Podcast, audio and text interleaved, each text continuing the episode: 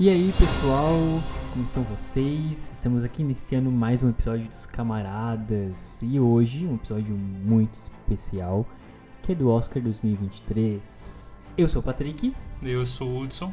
e estamos aqui com os nossos convidados mais que especiais, que já são quase parte aqui da equipe do, Elenco dos fixo. Camaradas. Naila e Pedro. Aê! Estamos aqui de volta, que alegria! Ou desespero de vocês, não sabemos. Pra gente uma grande alegria, né? Como que você tá, Pedro? Eu estou ótimo, eu estou muito feliz de ter renovado meu contrato para mais um ano de Oscar. Apesar das últimas, da- das últimas participações sendo um pouco traumáticas, mas eu agradeço que eu tenho público, entendeu? Eu posso não ter boas indicações, mas eu tenho o público, entendeu? Mas eu quero um adeno, né? Já que renovaram o teu contrato pro Oscar, você minimamente assistiu os filmes esse ano, Pedro Augusto? Eu assisti. Quantos? São 10, mínimo. Eu, ó, pra mim só faltou o, o da banda Taquitar e Entre Mulheres. O resto todos eu assisti. Eu faltou bastante. Pra variar. Não, até que não faltou. Avatar eu não queria mesmo assistir. Não precisava. Mas A pergunta é, por que, que o Avatar tá aqui? O, o que eu queria mesmo, que eu que não assisti, foi o, o, o Tar. Eu queria muito. E o Elvis. Aí o Entre Mulheres eu fiquei mais ou menos. E o restante eu assisti. É, eu não assisti também nada de novo do, nada de novo no front, é isso, né? Nossa, é incrível também. É, pra gente deu uma desvirtuada aqui, eu ia perguntar agora como que a Naila está, como você está, Naila, hoje. Eu estou cansada porque eu sou uma idosa, né? Mas tá tudo bem também. Serão aqui 55 horas de programa, mas vai estar tudo certo. Aí aquelas, né? Do ano que vem eu já nem venho mais. A gente gosta é assim, duas horas de programa, assim, sabe? Pra os fãs ficarem bem sustentados, não é a palavra certa, mas É, né? Me ouvir duas horas no ano já é mais que suficiente. Pra várias pessoas. Até pra mim.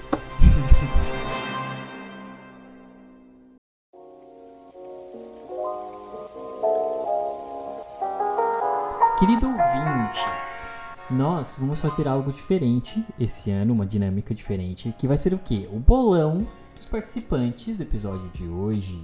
E como que vai funcionar?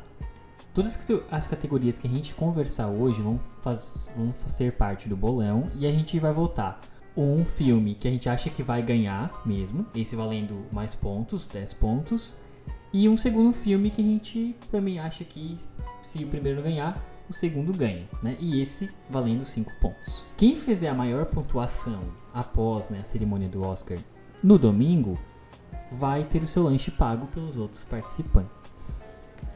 E é isso, vocês podem torcer e escolher seus suas Seus favoritos. seus favoritos, isso mesmo. Muito obrigado.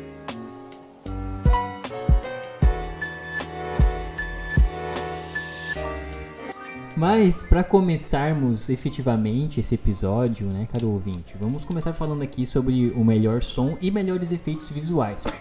Os indicados é Nada de Novo no Front, Avatar, The Batman, Top Gun Maverick. Aí, no melhor som, né, adiciona o Elvis e no melhores efeitos visuais substitui o Elvis, digamos assim, por Pantera Negra, Negra, Wakanda Forever. Olha, melhor som eu assisti todos os filmes. Eu sei que tem aí The Batman e, né? Temos um, um fissurado por aquele noir Um, fis, um, pretencioso. fis, um, fis- não, um fissurado que não vai ser tendencioso. Eu vou, eu vou ser bem pé no chão.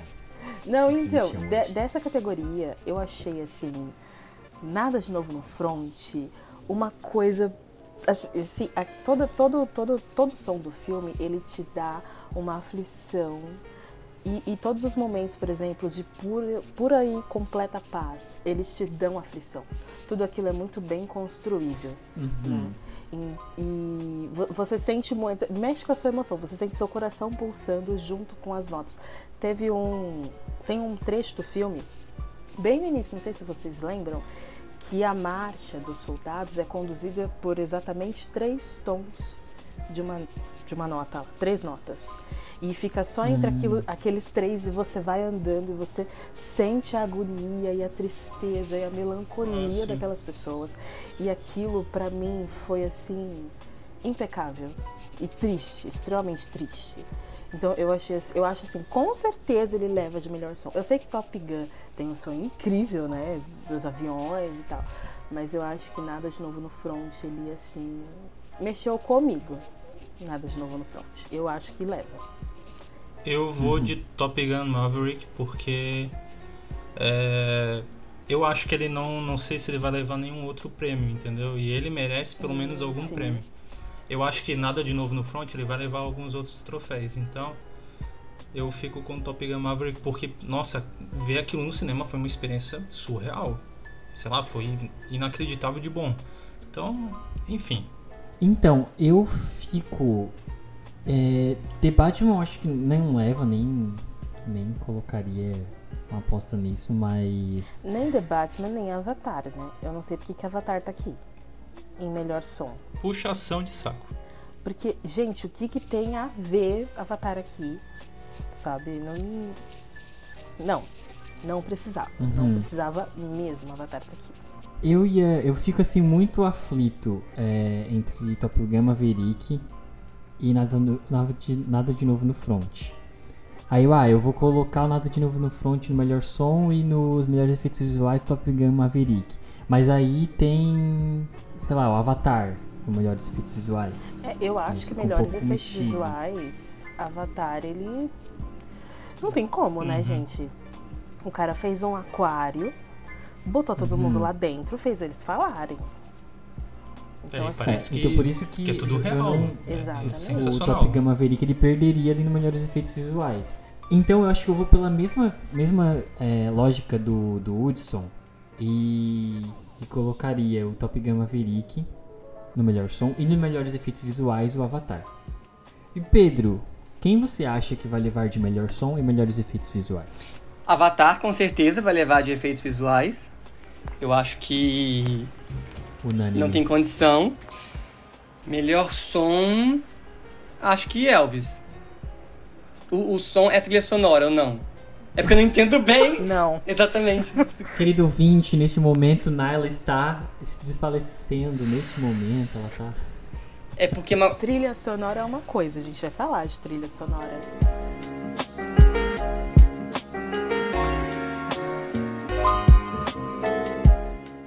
Gente, agora, próxima categoria: Melhor animação de longa-metragem. Aqui eu vou fazer, já vou adiantar que eu não assisti nada e eu vou dar apenas um voto sobre que, o que eu acho, que eu vi na mídia, que a mídia me contou.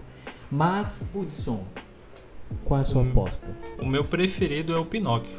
Para mim é unânime e eu não tenho nem segunda opção, é esse. Entendeu? Estou com você, Hudson. Pinóquio é destruidora mesmo. É muito uhum. legal. Ele é um filme muito bonito, mas assim, ele é muito bonito. Eu tinha visto uma nota onde era tipo assim, demorava acho que dois dias para fazer, não era? Um take. Ah, você falou isso, que demorava dois dias para fazer. Cadê? O stop motion era 60 sets ao mesmo tempo que davam dois segundos de animação. Gente, 60 sets juntos para dois segundos de animação é um trabalho surreal, entendeu? Então, assim, ai, mas ele não é. Se alguém acha que ele não é o mais legal, essa pessoa assim não tem a mínima noção do que é legal, mas ele é um, extremamente trabalhoso, é um trabalho muito bonito, muito bonito. Eu vi os outros, eu só não vi esse Marshall e também não tem disponível em lugar nenhum, né? Todos os outros são muito legais, muito divertidos. Eu adoro animação, mas o Pinóquio, ele. O Pinóquio é uma animação adulta também, né? Tem isso. As outras eu acho todas animações mais infantis, mas o, esse Pinóquio eu achei ele mais. Mais animação é, de criança a, e grande. Que, e a gente tem que pensar também no, no que envolve as produções, porque o Oscar ele, ele conta muito isso está por trás de todo o trabalho e tudo mais. O Pinóquio chegou a ganhar, eu acho que um espaço no museu, uma coisa assim, lá em Nova York, Foi. se eu não me engano. Então, poxa, é, pra, por isso que para mim é unânime. Eu vou Sim. de Pinóquio e é isso. Eu, eu gosto do. 15 pontos em Pinóquio. Eu gosto do Gato de Botas 2, porque eu acho que ele é meio animação de. É tudo em todo lugar ao mesmo tempo, só que animação. Porque eles mesclam tantas diferentes formas de desenho e de às vezes nas cenas de luta e tal, ele é um filme muito frenético, assim, sabe? É um filme que o tempo todo tá acontecendo coisa. E eu acho que o Gato de Botas também é um filme meio de criança grande, sabe? É, muitos adultos saíram com os olhos bem. É porque é Shrek, né, gente? Que, que criança vê Shrek? Shrek não é um desenho de criança. Nada Mas de toda, infantil ali. to- toda a lição do Gato de Botas é meio pesada mesmo pra criança, né? É o que envolve ali tudo. Exatamente, então. Eu não acho que, que Gato de Botas é um filme tão de criança assim, sabe? Ele é muito bonito, ele é muito bem feito e tal. E eu acho legal que o Gato de Botas ele é uma história absolutamente desvinculada do Shrek. Este, em especial, né? O, o primeiro foi. O primeiro foi, foi muito pelo hype, né? O Shrek dava muito dinheiro, vamos exprimir essa laranja até a última gota. O que acontece nesse Gato de Botas é como que. foram- Acho que foram 10 anos, se não me engano, entre um e outro. E é um personagem que se sustentou, assim. Conseguiu levar a gente pro, pros cinemas e assistir. E a história é muito legal. Eu gosto muito de Gato de Botas. Eu acho que ele é, assim. É é uma história pra crianças grandes, igual a Nália falou. E pra mim, ele é o tudo em todo lugar ao mesmo tempo de animação. Porque é muito bonito. E a forma como eles mesclam os desenhos também. Tem aquarela, cara. Tem, tem coisas que foram pintadas realmente à mão nesse desenho. É muito legal. Óbvio que não vai ganhar do Pinóquio, mas pra mim, assim, é. É um, um grande destaque, sabe? É uma grande animação. assim. É o teu- a tua escolha de coração. Se o Oscar fosse meu, eu daria pro Gato de Botas. E quem entregaria era o Tom Holland. Mentira. Mas assim. Meu Deus do céu. mas assim, é. Olha, é muito difícil Sabia. gravar Oscar com o Pedro. Eu vou desistir, gente. Tem um contrato que eu posso rasgar. É, a gente devia fazer, o Pedro tá me dando uma ideia, a gente devia fazer o bolão e quem fosse que tivesse menos pontos tinha que pagar pra todo mundo, né, Pedro? Não, É verdade, é claro que não. É lógico Ele já, que ele não. já- ele já tá. É lógico que não. Mas assim, o filme do meu coração, eu, Eu- não assisti o Eu acho uma ótima ideia, Hudson. Eu não assisti o Pinóquio. Você, ouvinte, acha uma boa ideia? Diz aí nos comentários. Se você acha uma boa ideia, o Pedro vai pagar pra todo mundo se ele errar. Porque ele provavelmente vai, né? Comparar aí Pinóquio de Guilherme Del Toro a Gatos de Botas, ele provavelmente vai errar. Mas assim, vamos deixar o ouvinte decidir, né? Igual BBB. Eu, o, eu é o Pinóquio vai ganhar, né? Eu nem tenho como opinar porque eu não assisti nada. Mas enfim. É, eu coloquei aqui Pinóquio e Gato de Botas. Porque, enfim, né? Se a, o Oscar fizer uma grande cagada e não der o Oscar pro Pinóquio, daí vai ser o Gato de Botas, né?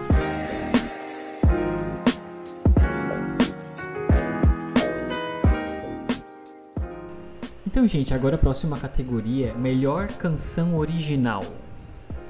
Temos como indicados é, Sophie Carson, Aplause, do filme Tell, Tell It Like a Woman. Lady Gaga com Hold My Hand, do Top Gun. Rihanna com Lift Me Up, Spoken Forever. Nato Nato, desse filme é. Que filme é esse? Como é o nome desse filme? É um filme. Acho que ele é indiano, se não me Ele é indiano. Hum. É. É Revolta. Rebelião, Revolução, uma coisa assim. Hum. Eu também só gravei como RR. E Som Lux de This Is a Life de Tudo em Todo Lugar ao mesmo tempo. Naila, de todos esses, acho que a gente já sabe a sua resposta. mas quem você acha que, que leva essa treta? Não, assim, meu coração, que eu vou votar aqui, aqui eu voto com o coração, Brasil. Eu voto na Rihanna. Entendeu? Por quê? Porque ela é a Rihanna. E ela fez um filme pro bebê. E mães emocionam. E, e é bonito. E eu chorei ouvindo a música, porque, um, ela voltou depois de 25 anos, sumida. E dois, porque o Chad, né, gente? Uma perda horrorosa. Que é, é, um, é uma música sobre renascimento, né? Sobre despedidas também. Então, eu, obviamente, votando com o coração, voto na Rihanna. Pra mim é, é lindo. Mas eu gosto de Nato Nato. Apesar de eu não ter visto o filme RRR, é, é um filme que muita gente tá falando muito bem dele. Eu não consegui parar pra ver. Mas muita gente fala muito bem dele. E eu realmente achei que ele estaria em mais indicações esse ano. Eu achei que ele estaria pelo menos em melhor fi- filme internacional. E ele nem entrou, entendeu?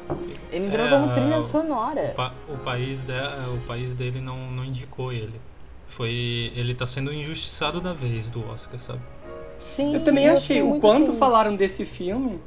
Não, ele é bom. ele é bom. Ele, assim, tipo, é, tem umas, umas cenas de ação que é bem fora da casinha, parece um filme da Marvel.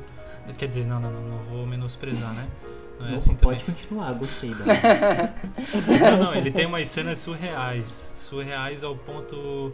ao nível, sei lá, é, pô, não sei explicar, gente, mas ele é bom, ele é muito bom. Ele em 3 horas e 7 minutos, eu acho Acho que ele tem, tem mais ou menos isso. Ele consegue estabelecer o, o fator X ali que um problema X, dois caminhos se cruzando, uma amizade crescendo, faz tudo. Tem, tem comédia, tem romance, tem ação, tem drama e essa música é maravilhosa. Para mim, o meu voto de principal é ela e segundo o da Rihanna. É, eu tô nessa porque, assim, eu, eu achei assim, nada a ver. Quando eu vi a lista e não vi RRR em lugar nenhum, eu fiquei muito assim. Gente, que horror. Então, assim, eu acho que ele deveria levar, no mínimo, entendeu? Para ele ser visto e para mais pessoas prestarem atenção nessa produção. Afinal, Bollywood é tudo sim, né? Gosto de cinema indiano, apesar dele ser muito bizarro, às vezes eu acho ele muito engraçado. Então, eu acho que vale ele levar, entendeu? Mesmo que a Rihanna não leve, tá tudo bem, sabe? Ela tá grávida do segundo filho, aí quase, né, saindo o outro, entrando o outro, então assim, tudo bem ela não levar, cansada. Parir é muito difícil.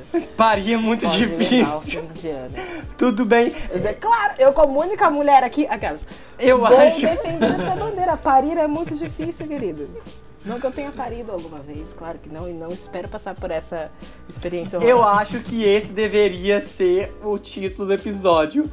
Parir é muito difícil. Isso, Pedro, quem você acha? Cara, eu tô muito, muito confuso com essa, com essa categoria de coração, porque, por um lado, eu queria muito que a Rihanna ganhasse, com certeza, porque a música é linda, tem toda uma carga emocional, de, né, de ser a música do Pantera Negra, e um Pantera Negra, as pessoas chegaram a cogitar se teria ou não, por causa da perda do, do, do Chadwick, né? Mas, e a música vem bem nisso, uma cantora que estava sumida da música, fazer uma música especial para esse filme, então tem toda essa história e tal. Mas, cara, a hora que eu olho a Lady Gaga assim, ela é tão queridinha do Oscar, eu acho a música muito ruim. Confesso, eu acho ela muito ruim. Então, vai ganhar pra quê? Mas, mas muitas pessoas ruins ganham em premiações. Não sei, o Oscar costuma ser uma pessoa. Não, mas assim, ó. Essa música da Lady Gaga, do Top Gun, todo mundo odiou. Não foi tipo assim, ai, um, dois. Ninguém gostou Mas ela tá indicada. Era melhor eles terem pegado a música do primeiro Top Gun e colocado de novo. Sim. Ela não precisava estar Ela é regravada, ela é regravada. Eu também acho isso, mas sei lá, eu fico em dúvida se a Lady Gaga não pode surrupiar mais esse Oscar, entendeu? Eu fico Será nessa que, dúvida. Com a Billie Eilish, ela vai roubar o Oscar de pessoas com uma característica muito específica, né? Que eu acho que eu não precisei comentar. Vamos ver aí, né? Então, é, é nisso que eu penso. Por exemplo, igual esse, essa música, Nato Nato. É, eu não ouvi, não vi o filme, não sei, mas eu vi que ela foi muito comentada, foi muito falada. Sinceramente, nessa categoria eu tô muito, muito em dúvida, sabe? Vou fazer igual a Naila, vou votar com o coração. Quero muito que a Rihanna leve. Minha segunda opção vai ser Nato Nato, mas assim, não ponho, não, não colocaria minha mão no fogo pelo, pelo meu voto, sabe? Não colocaria mesmo, porque eu acho que existe uma grande chance da Lady Gaga levar. Aonde? Todo mundo falou mal dela. Eu não acho que exista grande chance aí dela levar. Eu acho que provavelmente Nato Nato, ele realmente pode entrar aí nessa corrida. Eu acho que é um pouco mais justificável. Porque ninguém gostou da música da Lady Gaga. Mas por que indicaram ela a então? Rihanna, com certeza, porque a Rihanna é a Rihanna. Por que, que indicaram? Porque que indicaram igual várias outras pessoas aqui, né? Pelo é. mesmo motivo. Mas enfim. É, eu acho que a Rihanna leva, porque foi um burburinho muito grande. Não, sim, sim, sim. Não, eu, eu, não tô defendendo a Lady Gaga. Eu, inclusive, acho a música péssima. Nem tenho ela Não, não, não tá. Eu não tô defendendo. Não tô defendendo. Mas tu tá votando nela? Não, não tô votando nela. Tô dizendo que eu, que, que eu acho que a Rihanna ou o Nato Nato deveriam levar. Mas vendo a Lady Gaga aqui, eu acho que existe uma grande possibilidade dela levar, mesmo sendo uma música muito ruim. Não, mas Pedro, tu tem que votar na que tu gosta. Não, sim, eu, eu, já coloquei meu voto, só tô dando esse disclaimer. É que, é, que, é que tu, Pedro, tá perdendo muito tempo defendendo a Lady Gaga, a indicação dela aqui, e não é, ela nem te conhece. Eu não tô entendendo. Tá falando, não é porque ah, a, a, Rihanna é muito boa e o Nato Nato também. Mas a Lady Gaga, não sei. É porque me Ela tá revolta, tá cara. É porque me revolta é. a possibilidade é dela a ganhar. Tá pagando ele. É porque me revolta muito a possibilidade dela ganhar com uma música tão ruim. Mas a gente Mas onde que você que viu que existe ganhar. a possibilidade dela ganhar? Ela foi indicada. Se você tivesse ouvido. Não, mas todo não, mundo pode ganhar. Uma diferença entre ser indicado e existir possibilidade de ganhar. Por exemplo, é, a última categoria que a gente viu aqui foi melhor animação de longa-metragem. Apesar de ser uma disputa muito óbvia de quem vai ganhar, existe ainda um embate com Gato de Botas porque é um filme muito legal. Entendi. Então existe uma briga ser os outros indicados não quer dizer que eles vão estar brigando com o melhor daquela categoria. Entendi. É igual as outras que a gente vai ver em seguida, vai ter vários indicados, só que assim, meu querido, não tem como você brigar com esse daí. Não dá, entendeu? Não dá. Entendi. É igual você falar que, sei lá, o. Apesar de ser uma categoria que você colocou, então por isso eu vou puxar o Shade mesmo, que em melhores efeitos visuais, Avatar briga com Pantera Negra, pelo amor de Deus. Não, briga. Entendeu? Não, briga. Existem outros Pisa. melhores. Antes, antes de Pantera Entendi. É. O, o, caso, o caso das indicações nem sempre é essa regra. Mas quando um filme ou algo é indicado ali naquela premiação, é porque ele fez algo muito que se destoa dos demais outros filmes que não foram indicados e por isso que ele está ali. Então já é um prêmio à indicação. Agora, o ganhar em si, a gente já tem um favorito. Entendi tem aquele filme ali que vai ser vai ganhar. Não significa que os outros têm uma chance, às vezes os outros nem têm uma chance, mas é só uma menção honrosa. Ah, ele foi indicado porque ele, ah, enfim, ele fez muito bem nessa categoria, só que ele não vai ganhar. Então ele ganhou uma indicação de prêmio de consolação. Às vezes é isso. Tudo bem, então.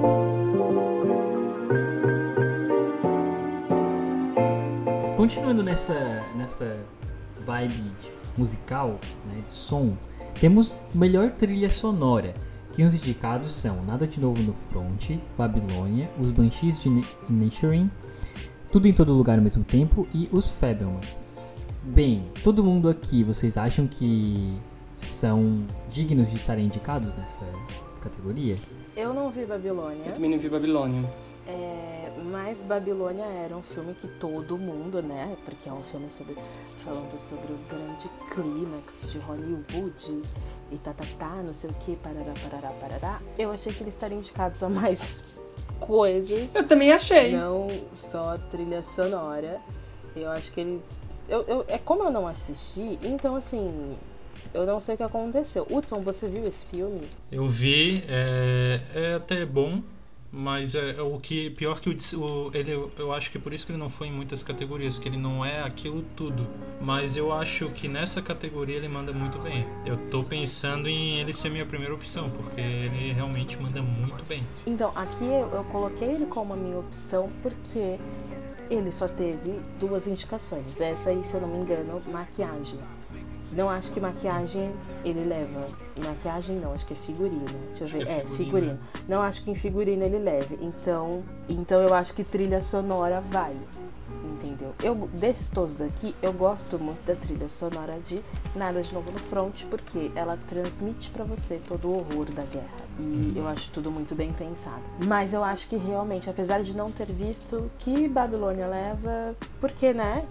Foi indicado aqui, coitado Margot Robbie, né? Trabalhou tanto a bichinha. Trabalhou tanto, né? Se ela.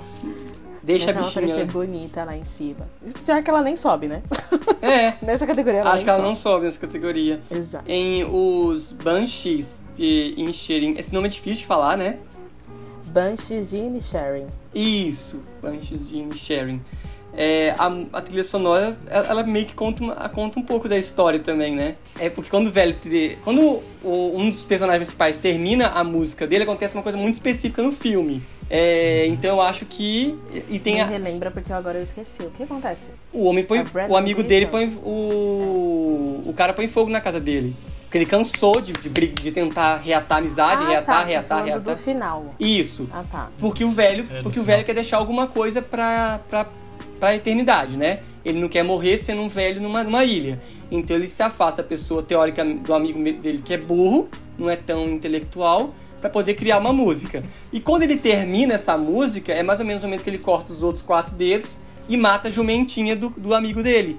E é a hora que ele fala: amanhã, às duas, da, às duas da tarde, eu vou na sua casa botar fogo nela. Então o tempo todo ele vai produzindo a música, vai produzindo, vai produzindo. E era uma coisa muito específica nesse sentido da trilha sonora, porque esse velho, pelo que eu entendi, ele era um dos principais músicos daquela ilha de 20 pessoas. Então ele tocar no bar, Sim. ele criar uma música. As pessoas iam aprender música com ele. Né? Exatamente. Né? Então. É, vinham de fora da ilha para aprender.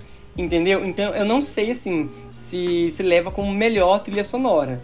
Mas é. Mas é uma boa indicação. Mas eu acho que é uma excelente indicação. Muito pelo timing também, né? Sim. Porque a hora que o cara termina a música é a hora que tem o clímax do, do filme, assim, as coisas todas se fecham. E você, querendo ou não, cria uma, uma expectativa de saber que música que é esse. Exatamente. Que é essa, no caso. Que né? é essa música. Que ele tanto produziu, por que, que essa música é tão importante que você foi um, um, estúpido, um insuportável. Porque aquele velho é insuportável. Todos são insuportáveis, ah, né? Eu tive. Mas aquele eu, senhor eu é tenho opiniões sobre isso que eu acho que eu vou. Eu vou a deixar gente pode falar sobre no, roteiro. No melhor filme. Né? Ou, no, ou até em roteiro filme, também. Acho que em roteiro dá pra falar. roteiro, é. Eu vou conversar com isso que eu tenho bastante. Acho que de roteiro. Você se identificou? Um dos meus preferidos. Com amigos tóxicos?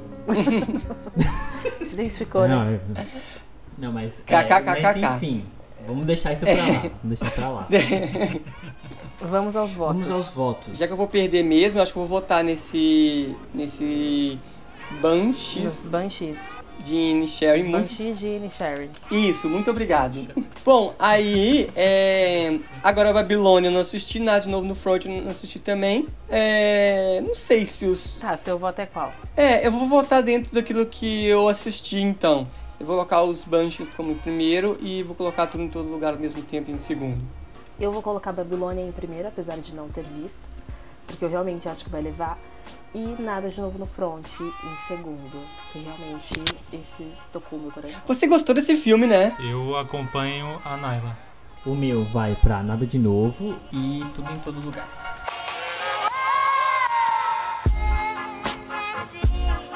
Agora vamos para uma parte, uma parte muito interessante, melhor fotografia, onde os indicados são Nada de Novo no Front, Bardo, Falsa Crônica de Algumas Verdades, Elvis, Império da Luz e Tar. Eu já vou começando falando onde eu acho que.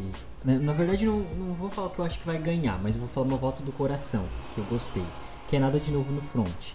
Que tinha muitos momentos onde eu sentia. É, a, a emoção mudava de acordo com a coloração usada no filme e também com espaço aberto. Tinha espaços abertos que davam um vazio muito grande. E era quando tava com. Assim, eu senti um incômodo muito grande que, nossa, vai acontecer alguma coisa ruim, tá acontecendo alguma coisa ruim. E não Sim. tinha nada acontecendo, mas vai acontecer porque. O fim é iminente, aquela... né? É, é isso, essa sensação, o fim é iminente. Exatamente. E quando acontece uma coisa um pouco positiva, porque o filme é não, é, não tem coisas positivas, mas quando acontece alguma coisa positiva, fica um pouquinho mais quente. A cor um pouco mais aconchegante Sim. e tal. Tem uma coisa na fotografia, Patrick, não sei se você viu, que quando eles estão nas no front mesmo, né? Eu, eu ia uhum. usar outra palavra, esqueci o que era. Quando eles estão lá, tudo é cinza, tudo é marrom. E eles estão. Eles não têm uhum. vida, né? Porque eles são extremamente pálidos. Sim. A única cor forte entre todo o front é o sangue. Uhum, a única cor que chama atenção dentro de todo o cinza é o sangue e o fogo, porque para quem não sabe, é durante forte, a guerra, os quem ia avançando nos fronts tacava fogo nos soldados e é uma cena horrível e é a única cor quente. Aquilo sim. me apavorou. Aham. Uhum. Não, concordo plenamente. Além de que era até difícil de, identificar os, os soldados, quem era inimigo, quem não era. Eles lá que se achavam, eu ficava totalmente perdido, porque tava tudo tão igual. E, e, mostrava e mostra também um pouco do ali do, do, que acontecia na guerra, né? Porque acho que eles mesmos às vezes sim, se perdiam no, no, naquela leitura. É, não, e, e eu acho que era proposital essa questão uhum. de você não entender quem é quem, porque eles não sabiam pelo que eles estavam lutando. Em, em, em, dado uhum. momento ali, eles estavam desesperados. E, por exemplo, na, na cena específica onde eles vão matando todo mundo, os amigos do principal, todos vão morrendo, ele vê os amigos dele morrendo, um, um sendo atropelado por um, por um tanque de guerra, outro sendo queimado vivo. Ele vê tudo isso. Quando ele mata um soldado que mataria ele, ele, ele, ele aquele sangue misturado com terra que, que o soldado começa a se é, se afogar com aquilo, Engasgar. ele entra em desespero e você entra junto. Porque aqui, Não, aquilo é bizarro, aquilo é horrível. Aquilo é horrível. Eu tô desesperado só de ouvir vocês falando. Em todos os aspectos. é, então, por isso, eu não acho assim, nossa, vai ganhar. Porque, por exemplo, eu assisti um pedacinho, né, de Tar e eu gostei muito da cor. Sabe? Eu gostei muito do, do é eu, acho, eu não consegui ver muitas cenas, mas eu senti frio. Ele é um, eu tava. Eu senti Sim. um tom frio, assim. E muito bonito também. Então eu pensei assim, ah, é um filme. É um filme. Ten, acho que é um filme tenso. Eu senti isso. Eu não sei, vocês que assistiram, é um filme tenso durante o filme? Ou ele tem momentos alegres, assim, como que é? Não, não tem nada feliz. Não tá. tem nada feliz. é. Então é, imaginei isso. Quando eu comecei a ver e vi aquele tom aquele tom é, frio, eu. Hum, é um filme mais tenso. Tu, tu viu o, o Whiplash, o Patrick? Não, esse nome não me estranho, mas não assisti. Sei. Ah, sei, sei. Vai ficando é surdo, né? O Tar é como se fosse um filme do instrutor de, da bateria ali, aquele cara bem ruim. Ah, entendi. Então entendi. ele é... Uhum. ele é um filme meio, meio, meio frio mesmo por uhum. si só. Sim, é... porque a personagem é muito fria. E, e, uhum. e ela tem um toque em, em, vários níveis, porque, por exemplo, dentro da casa dela, a casa dela não é aconchegante em momento nenhum, né? E ela tem uma família dentro da casa dela. Não tem nada de aconchegante na casa dela. A gente, né? Eu trabalho com decoração, então, por exemplo, madeira, é, algum ponto de cor, nem que seja ele muito pequeno, ele te traz conforto para uma casa. E a casa que ela uhum. mora com a esposa e a filha adotiva delas é tudo cinza. É concreto, é só concreto, quadros raríssimos, um piano e muitos livros. Aquilo é uma biblioteca. A, casa, a outra casela, que é o estúdio dela, é tudo branco, sabe? É, eu achei a, a, a fotografia de Tar, eu acho ele muito bonito, muito bonito. Ele levaria assim, pra mim ele, ele tem o meu coração no caso, porque eu realmente achei ele muito bonito. E é tudo extremamente limpo, você não vê um pelo de Sim, é bem cabelo limpo, é bem limpo. Em lugar uhum. nenhum. É tudo muito limpo. E, e, ele, e ele exprime toda, toda a elegância da música clássica. Eu acho realmente a fotografia dele muito boa. É, nas cenas que, que eu assisti, eu senti isso da fotografia já. Essa coisa clássica, elegante, é fina, assim, séria, mas também um pouco pesado, assim, no fundo. Assim, você sente ali que, opa, tem uma coisa, um, um, clima ali, né? E tudo isso só pela fotografia, que eu nem consegui acompanhar muito, né? O, do filme. Então, se o filme, em pouca, poucas cenas, ele já entregou é. isso, é porque a fotografia é muito boa. Sim. Né? Então, e é um filme isso... para se ver em tela grande. Né? Não é um filme para se ver em casa. Ele é um filme que você precisa ver e sentir toda aquela Amplitude. inumanidade. Eu nem sei se existe essa palavra. Existe. Em tela grande. Com certeza não existe. Acabei de inventar. A Aurélia O meu voto é. Eu gosto muito de Tar. Muito mesmo. Mas eu acho que Nada de Novo no Front ele é, ele é muito mais emocional. Se bem que assim, desses aqui eu não vi Império da Luz e nem Bardo. Então eu não sei como que. Eu vi, gente, eu consegui ver o início de Bardo e eu achei bizarro os primeiros 20 minutos. No caso de filme. Eu achei uhum. ele muito louco e esquisito e estranho. Então eu realmente não sei que eu não vi os outros. Mas eu gosto muito de estar Nada de Novo no Front, mas eu vou colocar minha primeira opção como Nada de Novo no Front. Porque eu acho que realmente ele tem um trabalho muito bonito uhum. e Tar como a minha segunda opção. Sim. Pedro. Eu acho que vou ficar igual a Naila, porque desses aqui o único que eu vi foi o Elvis. Hum, acho lindo, mas não sei. Então mas... volta no Elvis? Não, mas não, não acho que leva, entendeu?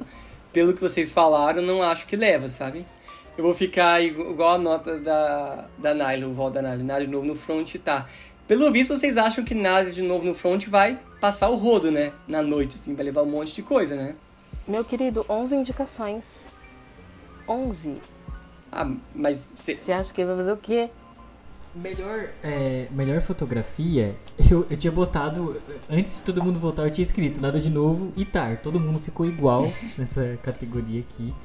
Que é, é- que é realmente, né? São os dois filmes que entregam é, sentimentos por meio da fotografia, da coloração.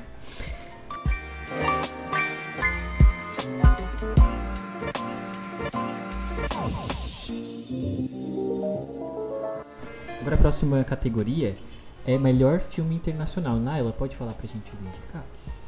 Claro! Claro! Aqui nós só temos um latino, né? Então eu sempre sou a favor de latinos. É, a gente começa com Nada de Novo do Front, que é um filme alemão. Depois Argentina, 1985, que KKK Argentina. Close, que é um filme belga. EO, que é um filme da Polônia. E The Quiet Girl, que é irlandês. Eu não sei muita coisa sobre esse filme da Polônia, gente. Sim, nada, praticamente. e esse da Irlanda também. Os Acho que então ele nem foi três- comentado muito, né? Porque. Eu, eu realmente Não não, vi não nada, sobre eles. Eu, eu, eu, se não me engano, tem uma galera comentando, parece que é um filme muito legal, mas eu realmente não, não Eu não conheço. Esses dois conheço não nenhum não. deles. Não conheço, assim, absolutamente nenhum deles. Não faço ideia. Ah, Mas, o Hudson, eu também acho que não vi. você viu dois aí, pelo menos, né? Vi, vi dois, é. É que seriam, seriam minhas votações. Em primeiro seria o Nada de Novo no Front. Em segundo, Argentina, 1985, né? É 1985, Isso. acertei? Foi, né? Acertou. Que É é, isso mesmo. é, foi uma surpresa, foi uma surpresa. Eu não esperava nada desse filme, gostei. Filmes Bom, argentinos são então, muito Eu não bons. consegui ver Argentina. Eu não, cons eu não consegui parar. Eu vou tentar. Close e Argentina. É que Close, gente, eu tava esperando pra ver no cinema. Eu não queria alugar pela MUBI. E ele saiu no cinema agora, essa semana, esse fim de semana. Ele começou a sair. Hum. Então eu não Então, consegui ver não no cinema. Mas muita gente tá falando que Close é assim. Close deveria ter entrado, entrado em melhor filme do ano. Existem muitas expectativas, as pessoas choram muito porque é um filme que fala sobre afetos, né? São duas crianças, eu sei que uma sofre bullying, e aí elas dissertam sobre isso. é verdade. Muita gente fala sobre Close, mas a Argentina 1985 aparentemente é, né, principalmente aí nesses últimos períodos que vivemos é, politicamente no mundo, aparentemente a Argentina ela tá muito muito boa nessa corrida. Entre Uhum. os três, eu não, eu não sei se eu tenho escolhido. Eu realmente acho que nada de novo no front leva, porque ele ganhou outras nessa mesma categoria. Mas eu acho que ali tem uma briga boa entre esses outros dois. Esses outros Uhum. dois, no caso. É, esse, esse close, depois você contou um pouco da história, eu lembrei, cara, tipo, é, é, tá muita gente falando sobre ele mesmo, assim, sabe? Falando sobre ele, que é um filme muito bom, que é um filme pra você assistir e, assim, se debulhar em lágrimas e chorar muito, porque é um filme muito emocionante. Sim. Então, pelo menos o público ele tem, sabe? Não sei se necessariamente é um filme bom. Mas eu acho que ele tá seguindo a, a corrida dele muito bem em Close. Porque até então eu tinha visto pouca gente falar sobre Close. Quem assistiu tinha falado que era muito bom. A, a disputa mesmo era Argentina e nada de novo do front. Agora eu acho que a coisa inverteu um pouco. E tu, Pedro, Então- então, qual seria o teu? Ah, o da Naila eu não, eu, não, eu não peguei aqui. O da Naila seria. Ai, o meu pode pôr três. três eu aposto. Divide aí, são 15, 5 em cada. tá bom então. É, o, o Nada de Novo, Close e. Argentina. É, eu acho que eu vou votar no Nada de Novo no Front, já que vocês dizem que é tão bom, em primeira opção, e o Close em segunda. Ou tu é muito Maria, vai com as outras. É porque eu não assisti, é porque eu não assisti absolutamente nada, então tem Se que perdeu tô pegar. completamente no personagem. Você, Hudson. Nada de novo no front e Argentina. Eu vou só em Nada de Novo. Vou botar os meus 15 pontos ali.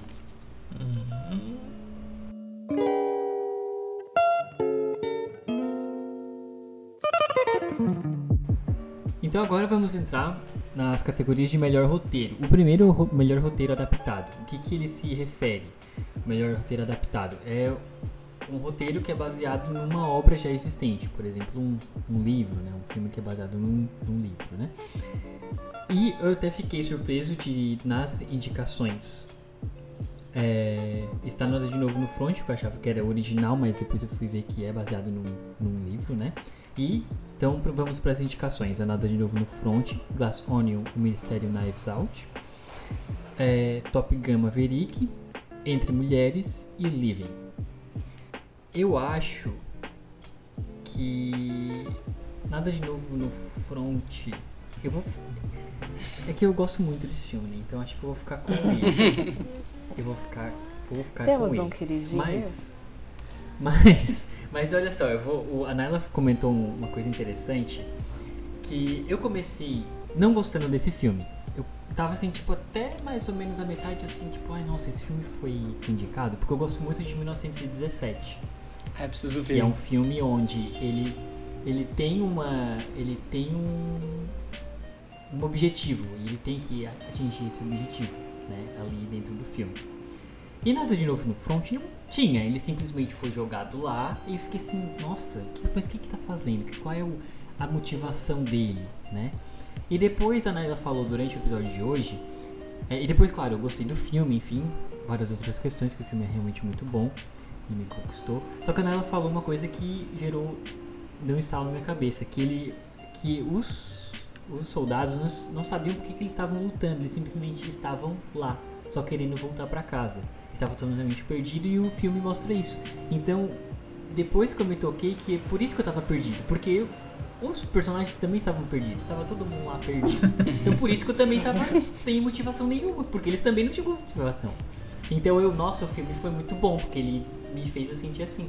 O Patrick acabou de gostar Então, do filme agora. É, Foi nesse momento. não.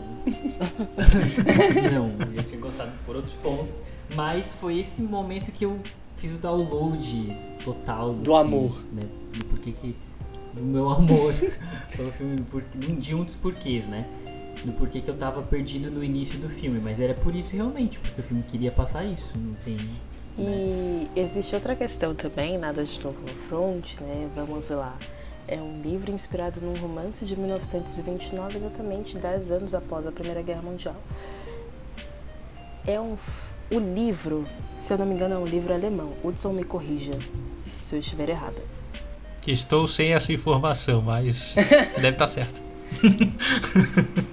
É de um. É de um. O autor ele participou da guerra e ele Sim, fez um livro. Ele fez um livro baseado na- nas experiências dele de, de guerra, né? Daí não se sabe assim, não exatamente ele é o personagem principal, né? Mas no caso, tem as vivências que ele viu, Uhum. assim. Talvez ele pegou várias coisas que ele ouviu, que ele, que ele viu acontecer e colocou ele com certeza história. viu tudo aquilo, né? Não, não acho que ele não tenha visto.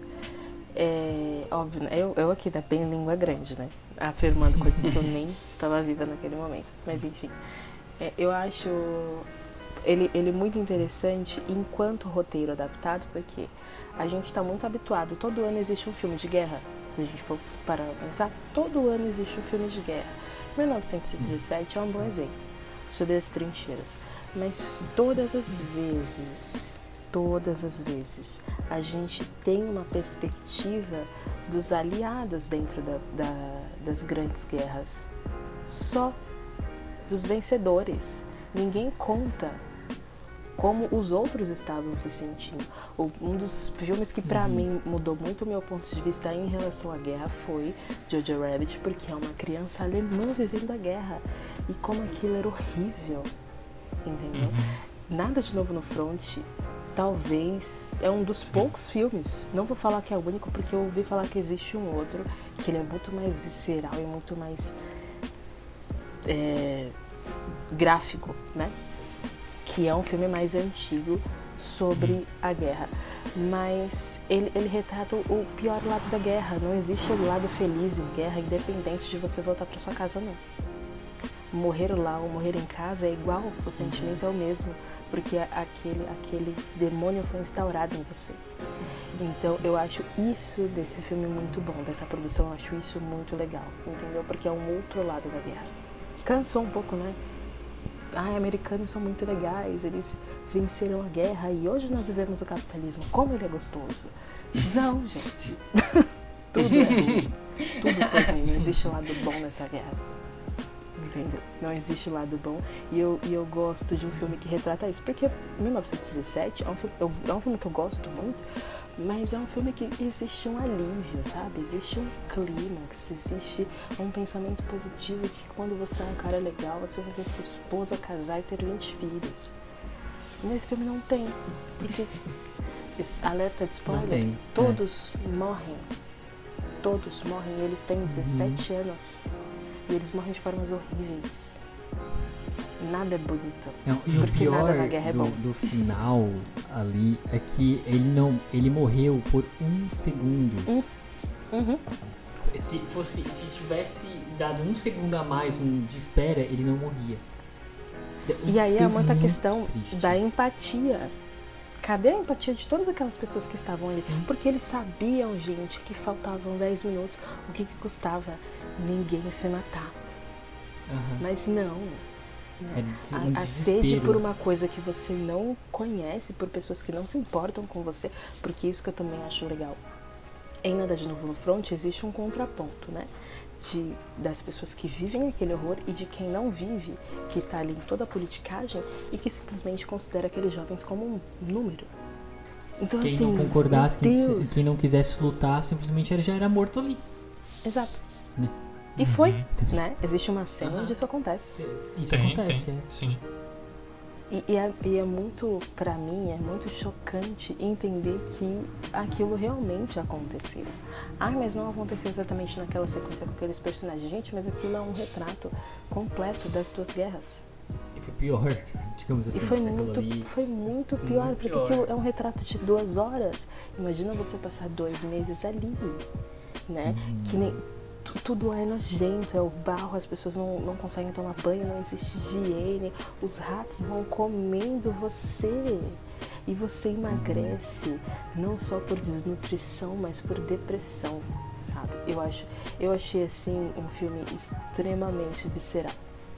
Então, em Uhum. roteiro adaptado, apesar de, né, existir aí o Top Gun Maverick, que eu acho que é muito bom.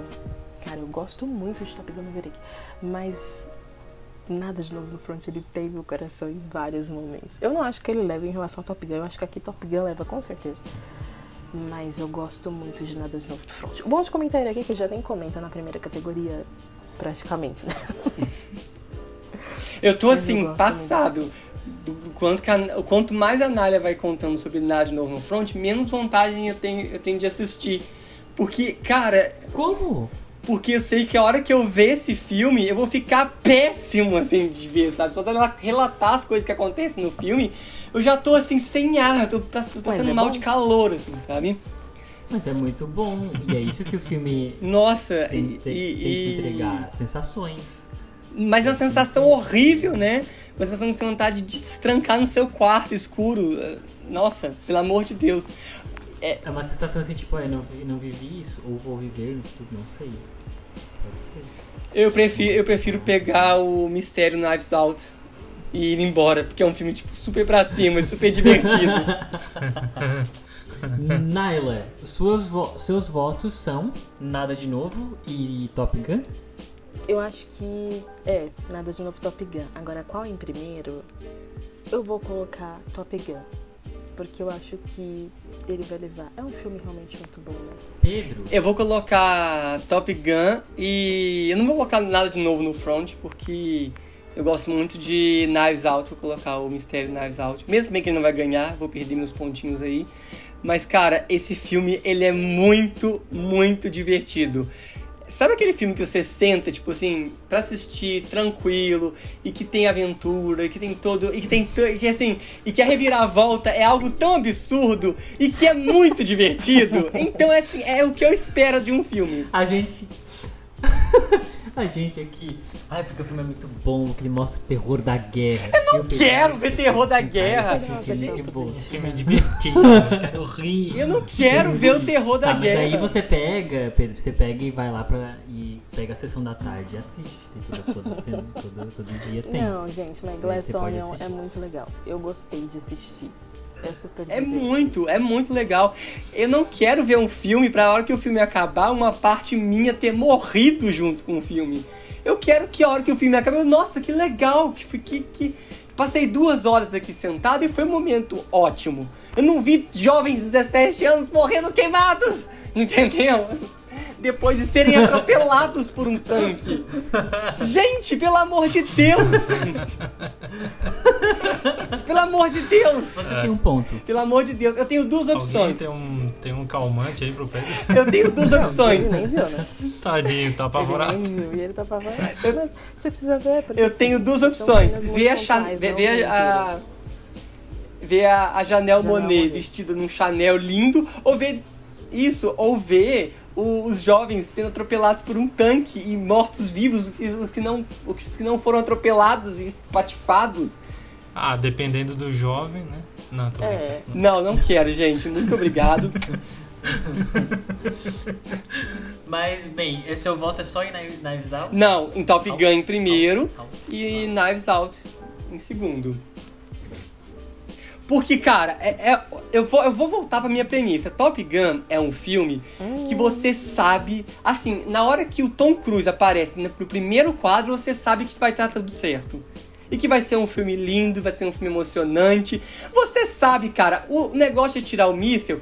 Spoiler, alerta, alerta de spoiler, vai dar tudo certo. O negócio de tirar o míssil é do tamanho desse computador Ah, aqui. spoiler em Top lá, Gun, é gente. uma um filme caixinha de desse tamanho. Ele acerta 86? Ele acerta o míssil exatamente dois no mesmo lugar. E dá tudo certo. Ele tem que fazer todo, ele tem que subir, tem que não sei o que. Ele cai no meio da mata, ninguém vai salvar ele. Vem o menino, salva ele. Ele chega e termina com a mulher que ele Alô, gosta. parabéns. Ele é perdoado pelo menino. Dá tudo certo, cara. É um filme ótimo. É um filme sobre pessoas felizes e que terminam bem o Gente, só uma pergunta. Vocês todos viram todos esses filmes? Eu, eu posso começar falando do Triângulo da Tristeza?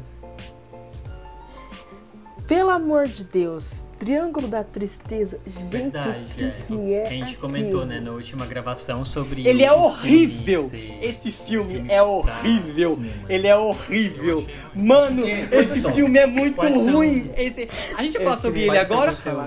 Ou, ou- ou vai falar nos melhores filmes do ano? Não, a hora pode que eu falar agora. Ele é horrível! ele é horrível! Ele é péssimo! Eu vou assistir esse filme em 20 minutos. Eu falei, eu estou perdendo meu tempo com essa merda. É um filme nojento sobre nada. Nada acontece nesse filme. Nada acontece nesse filme. Pra mim, quem defende esse filme são as mesmas pessoas que defendem The Boys, uma série onde nada acontece, que é tudo nojento e asqueroso. Nada acontece. Sabe o momento exato que eu desisti do filme? Foi quando começou todo mundo a passar mal. Peraí, você não Alerta de inteiro? spoiler. o- Não, eu desisti na Você não metade. viu inteiro? Não, então você para de falar agora. Não, não. Não, peraí, eu vou terminar o meu argumento. Espera, eu vou terminar meu argumento. Eu comecei, eu comecei a ver o filme. Na hora que todo mundo começa a passar mal, eu falei, não preciso ver isso num filme que já é tão chato, que já é tão insuportável. O Cara, o primeiro Ah, ato. legal, pô. Não! O primeiro ato, aquele casal discutindo sobre nada. Eles estavam discutindo sobre nada. Aí todo mundo começa a passar mal. Não, calma aí. Não Nada, preciso. não. Espera, Não. espera. Nossa, cara. Aí, a- aí começa todo mundo a passar mal. Eu falei assim, Foi chato, eu, foi, eu, vou, eu vou adiantar essa parte, porque eu não quero ver todo mundo vomitando e se cagando inteiro. Aí eu adiantei um pouco, dei play. Meu Deus, mas a experiência Espera, era essa. espera. Aí eu dei, dei- dei play. Aí de repente o capitão tá fazendo um discurso anticapitalista. Eu falei, eu não sou idiota a esse ponto. Eu adiantei mais um pouco.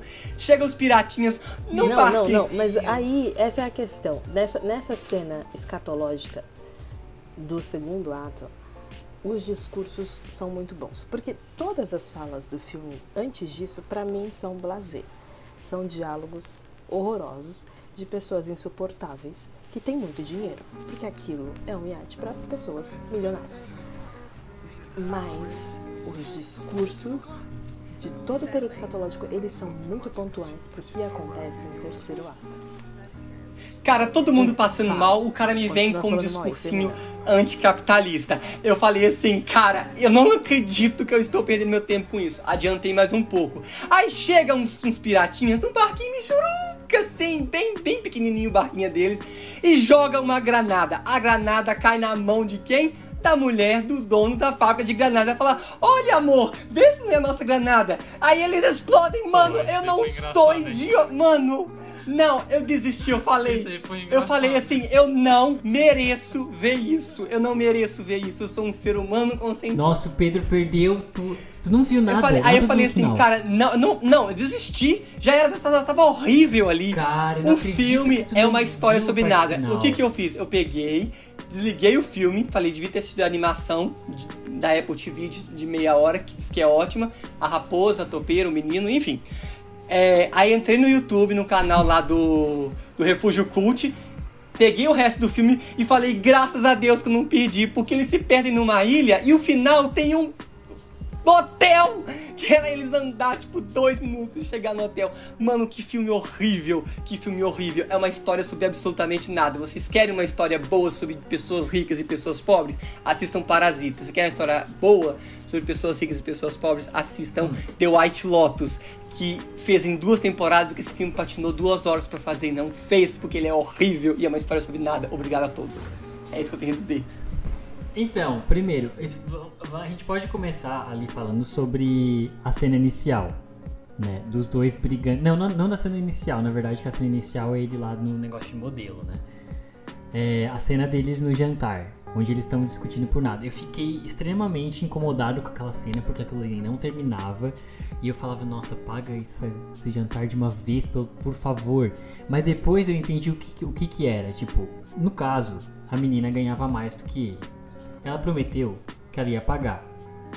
Tem uma, uma, uma fala onde fala assim, tipo, ah, é feminista de merda, pra ela assim, né?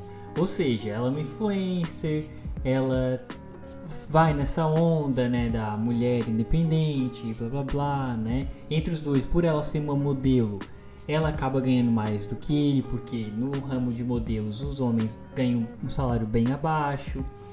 Enfim, e aí quando ele quando ele, ele fica esperando ela ela cumprir com a promessa dela, ela simplesmente ignora. E ele queria que ela admitisse isso, que ela ignorou, que ela não ia pagar. Né? Então ele ali naquele momento ele tá fazendo, tá criticando essa postura dela. É porque ela prega uma coisa que ela não faz, né? Exatamente. É meio Caio Castro, é meio Caio Castro. Só que é no caso ela Caio Castro.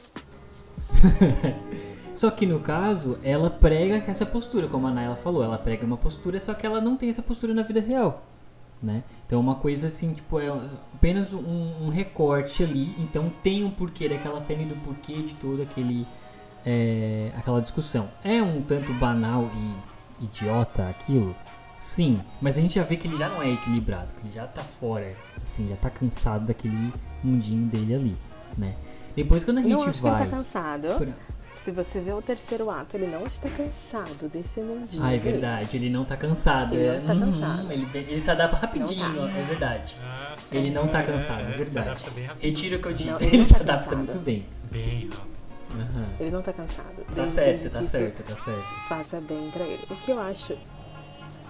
Não sei se é interessante, mas o que eu achei legal. Não é legal também, porque nada naquele filme é legal. Mas é, é, um ponto, né? Eu achei que The White Lotus, gente, virou literalmente uma caixinha genérica. E todo mundo fala sobre é, privilégio branco e, e, e, capitalismo de forma exacerbada, usando uhum. a caixinha The White Lotus, pessoas ricas num lugar onde elas têm um contraponto muito gritante em relação a pessoas de uma classe inferior a dela. The White Lotus faz isso muito bem, muito bem escrito. Aqui o Ruben Osland também faz, mas eu acho ele, ele. Gente, ele é muito escatológico. Né? Vamos lá. Ele é muito escatológico. A cena do segundo ato, ela é bizarra em todos os sentidos. Eu queria que o segundo ato acabasse logo, porque ele me incomodava demais.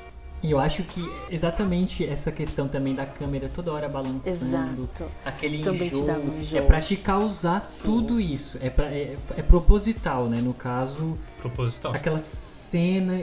Porque aquela cena poderia ser rapidamente cortada em várias partes, sabe? Ah, eles passaram mal, enfim. Só que ela vai. Ela te causa, causa um, um, um desconforto muito grande ali. Não só pelas conversas mal. deles, mas Tam- todo o é. ambiente te desconforta em muitos sentidos. Uhum. Por exemplo, a, a cena em que o jantar do capitão, né? Onde chega uma senhora e fala assim: é, Ai, você é o capitão e tal. Eu vi ali no deck que as velas estavam meio sujas. Aí ele olha pra cara dela e fala assim: Esse é um barco a motor, ele não tem vela. E ela simplesmente não consegue processar uma informação de um ponto de vista que ela está errada. Sim. E simplesmente o vice-comandante virou tipo assim: ah, não, mas pode deixar que a gente vai limpar a vela. Meu, Sim. que hábitos são esses de pessoas numa posição de poder onde esse poder ele se torna financeiro? Quando no terceiro ato o jogo vira, porque isso que eu acho legal também, o, todas as camadas do barco representam as classes sociais. Quem tá lá em cima são os milionários. Quem tá no meio são os tripulantes do navio, que fazem ali um contraponto para servir as necessidades daqueles milionários. Quem tá lá embaixo são os serviçais que não são vistos, são pessoas invisíveis para quem tem dinheiro. Uhum. Que é a mulher filipina, é o homem negro. E, E no caso tudo- até tem a parte quando o, o pessoal lá da tripulação eles fazem uma reunião antes de receber o- os clientes, né, os, os ricaços lá, eles fazem a reunião e se eles fizer tudo bem eles vão ganhar uma grande gorjeta, né? Eles começam a falar dinheiro, dinheiro, dinheiro e ficar, começa a pular e, e festejar. E logo abaixo deles estão o restante do pessoal que não vai receber nada e vai fazer maior parte do trabalho, digamos assim, né? Exato. Eles lá embaixo só olhando, o pessoal fica feliz que vai ganhar dinheiro. Porque ali, quando tudo virou uma nada. merda, uma grande merda, quem foi limpar? Só Foi um foi limpar. Porque ninguém fez nada. Eu achei ótimo que todos morreram. De verdade. Pra mim, me satisfez assim, né? Deus me perdoa. Mas me satisfez em muitos pontos, porque assim, é o mínimo. E quando, e quando o terceiro ato acontece, onde esses padrões são invertidos, tipo assim, beleza, vamos excluir o dinheiro. Onde você é tão legal? Onde você defende tanto o feminismo assim, quando a gente exclui completamente o dinheiro e os valores se transformam outros?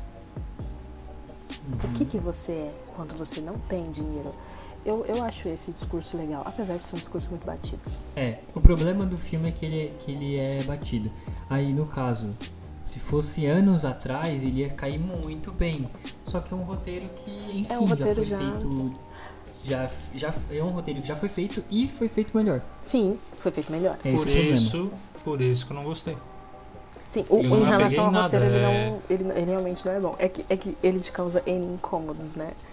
Em, em todo- Sim, ele me causa incômodo. Não ao ponto do Pedro, que na verdade eu acho que de todos nós. Pedro Eu odiei mais- esse filme. Eu odiei, eu odiei esse filme. Eu odiei com todas as minhas Pedro tá forças. vomitando lá. É, eu acho que assim, se a gente for seguir a, a risca melhor roteiro original, que ao meu entender, né, algo completamente novo, tudo em todo lugar ao mesmo tempo tem que levar. Porque não existe nada parecido com esse filme. Sim. Nada, nada, não existe nada parecido. Eu não sei se Tar é, é, é um filme, tipo, parecido ou não. Você assistiu, tá? Não, não sei. Não assisti. Aí eu não sei. Então, por isso. E os. Pra mim, Os Fabelmans, eu acho que, apesar de ser um filme, apesar de ser um dos filmes que eu mais gostei na lista dos melhores filmes aqui, eu achei um filme lindo, lindo, lindo, mas é uma história sobre buscar os seus sonhos. E não que seja uma história ruim sobre buscar os seus sonhos, mas eu não acho que é uma história tipo revolucionária, tanto quanto tudo em todo lugar ao mesmo tempo. Naila, diga-nos. Olha, apesar de eu ter acabado de defender muito óbvio que é tudo em todo lugar ao mesmo tempo, e eu acho, eu acho que os Banshees de Sharon pode levar também. Eu também acho. Porque é um filme muito bom. É, É um filme muito gosto bom. muito desse filme. E, e eu acho muito legal porque to, toda a tensão amigo, amigo, ex-amigo, amigo, ex-amigo, tem o panorama da guerra da Irlanda ali de 1900 e pouquinho, onde eles estavam lutando contra si próprios, eles não sabiam mais sobre o que eles estavam lutando.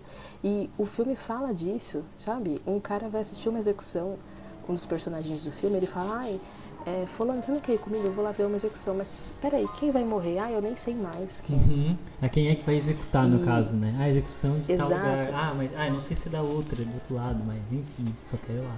E, e eu acho essa tensão muito bem construída, sabe? E, e, a- a- e você, todo o tempo, o personagem do.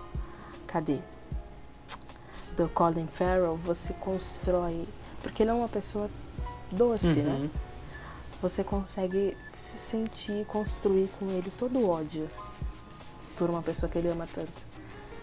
E eu acho realmente um filme muito bom. Então, minha primeira opção é tudo em todo lugar ao mesmo tempo, óbvio, mas a segunda está aí com Banshee de Inisherin, apesar de Tar ser muito bom. Mas eu acho que Tar leva só como atriz. Eu acho, né? Não tenho certeza. Eu também acho.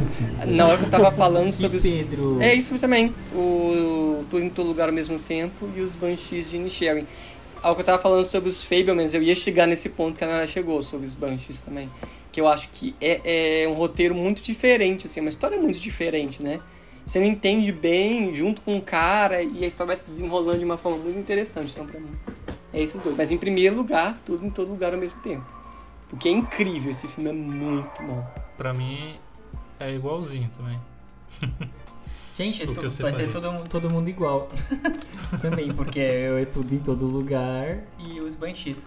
É, vocês perceberam. que- primeiro, vocês sabem o que é Banshee? Eu fui pesquisar. Eu esqueci de pesquisar. Uhum. Então, é o Banshee, é, na, fol- na- no folclore, na cultura celta, é, significa uma bruxa que faz presságio da morte. Alguém que faz presságio da morte, né? E ali no filme temos uma mulher estranha, né? E ela fala pra, pro cara lá quando ele tá pensando o, no caso chato, né? O que o amigo chato ali que quer reatar a amizade, né? Que é o. O padre. O que, o que quer reatar a Que é o da amizade, no burra. caso, né? Uhum. Isso. O, o- quando o padre que ele tá ali, né, já meio estressado com a situação, ela alerta ele, olha, vai acontecer uma morte. Ou até duas. Então você muda o que você tá, tá fazendo, essa, essa, sua, essa sua atitude. E depois quais são as duas mortes que acontecem? A da burra e a E do o do menino. burro. do burro. Que, no caso, Verdade. poderia estar Meu Deus do céu! ali. Eu fiquei assim, tá, mas será que ele poderia ter evitado a morte do burro, do burro também, né? Do menino ali? Não, Talvez. Porque Talvez assim, sim. se ele tivesse é, mudado de atitude, teria uma chance maior de a irmã dele não ir embora. A irmã dele não indo embora, Eu o menino não. não teria se matado. Eu acho que não.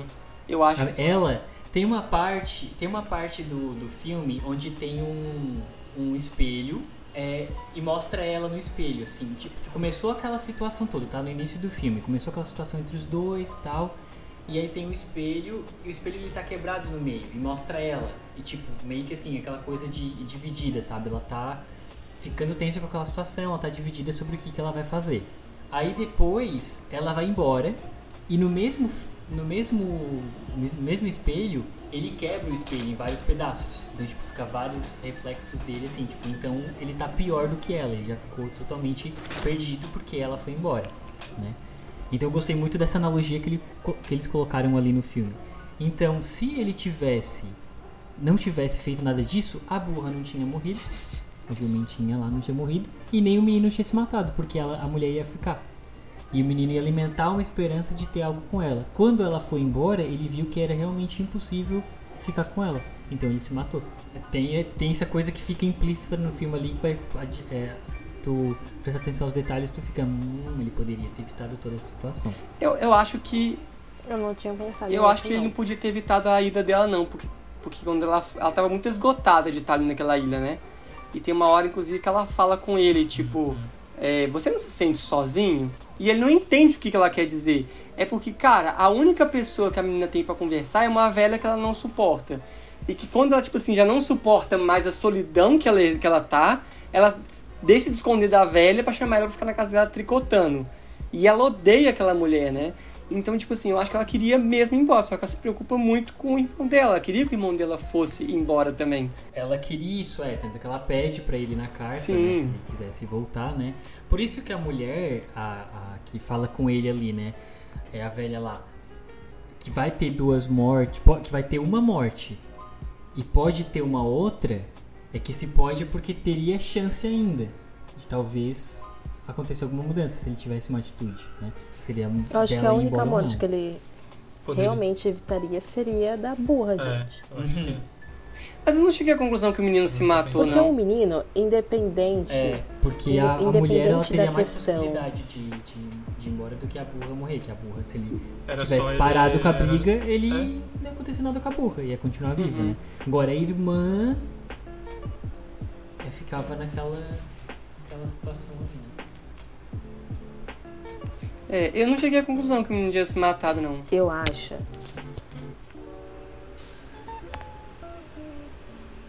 Como assim? Eu não tinha percebido que ele tinha se matado. Pra mim, tinha... Você não chegou à conclusão que ele se matou? o Patrick falou que o menino não se matou. Eu não achei. Meu Deus, Pedro. Mas como que você não entendeu que ele se Ah, matou? pra- falou que ele podia ter caído escorregado na pedra, uma coisa assim. Eu não pensei que fosse isso. Tipo assim, ele escorregou e caiu, entendeu? Tipo, não- Uhum. É, o Não, filme não outra, fala acho que assim, ela- mas só que fica só implícito assim, né? Tipo, É. Eu não acho que, que por exemplo, a- a- principalmente em relação ao menino, porque eu acho que essa é a morte mais trágica, Sim. né? Cara, ele era uma criança que apanhava e o pai dele abusava dele sexualmente. uhum. Então, eu acho que em algum momento ele ia morrer. Uhum. Ele ia se matar. Entendeu? Não, a- é, pra mim, essa morte, infelizmente, era uma morte inevitável, porque era uma vida de merda. Uhum. E ele já era uma criança alcoólatra. Não acho que, que a Chopin teria como, né, fazer Uhum. alguma Salvar coisa. a alguma criança, coisa, né? Sim. Eu acho que seria muito pior se ela ficasse lá Uhum. Uhum. Entendi, com não. ele É, e é, vendo ele se. Se Agora definhar. fechando, então, no caso, a morte que acontecia realmente do menino e a que ele poderia evitar era da jumenta, Uhum. né? Resumindo isso, né? Uhum.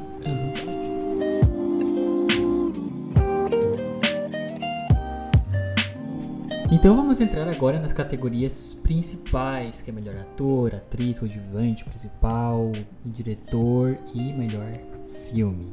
Vamos começar com a melhor atriz coadjuvante, os indicados, as, as indicadas. Angela Bassett, Pantera Negra, Hong Chao, A Baleia, Carrie Condon, Os Banshees de Ne- Inisherin, Inisherin, Jamie Lee Curtis, De Tudo Todo Lugar ao Mesmo Tempo, e Stephanie Rissu, Su, De Tudo em Todo Lugar ao Mesmo Tempo.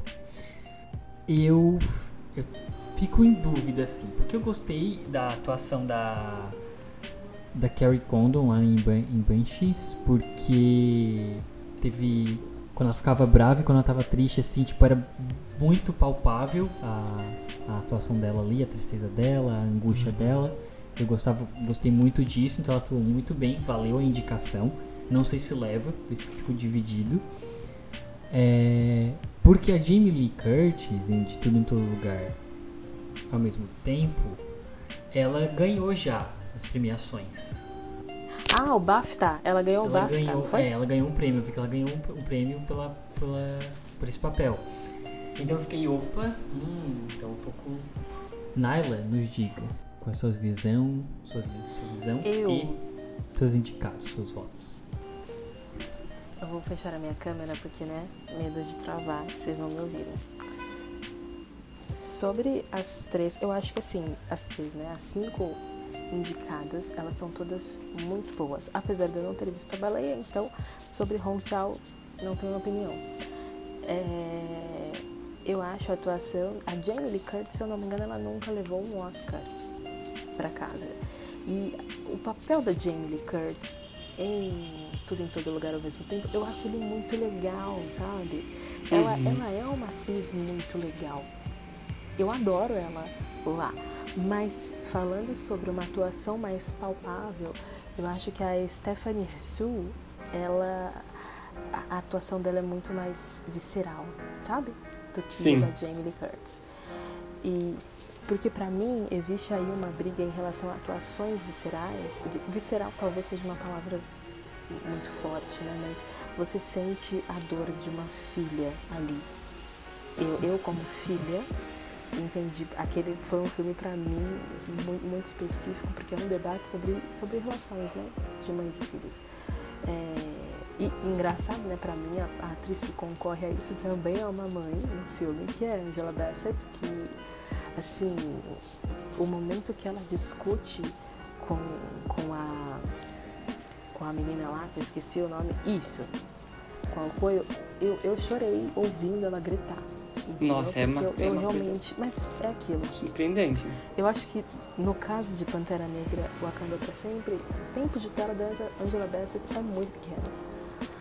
Então, pra mim isso foi decepcionante. No caso, em relação ao filme, pra mim são essas duas opções. Eu acho que a Stephanie, isso tem aí uma, né, uma vinda muito legal. Eu gosto muito da atuação dela no filme, mas eu acho que a Angela Bassett, ela pra mim ela é minha favorita, obviamente, né? Se tem uma negra do lado dela que eu estou, aquela. Mas, mas assim, eu realmente gosto muito da atuação dela. E pra mim, em segundo lugar, a Stephanie. E eu coloco até a Jamie Lee Curtis aí numa terceira, só que eu acho o tempo da Jamie Lee Curtis muito pequeno. Né? Apesar da atuação dela como coadjuvante, realmente ela leva muito ali no filme. Mas em relação a Jamie Lee Curtis e Stephanie, eu acho que a Stephanie, pra mim, eu gostei. Eu gostei mais, né? Mas eu achei a Stephanie mais interessante do que a Jamie Lee Curtis.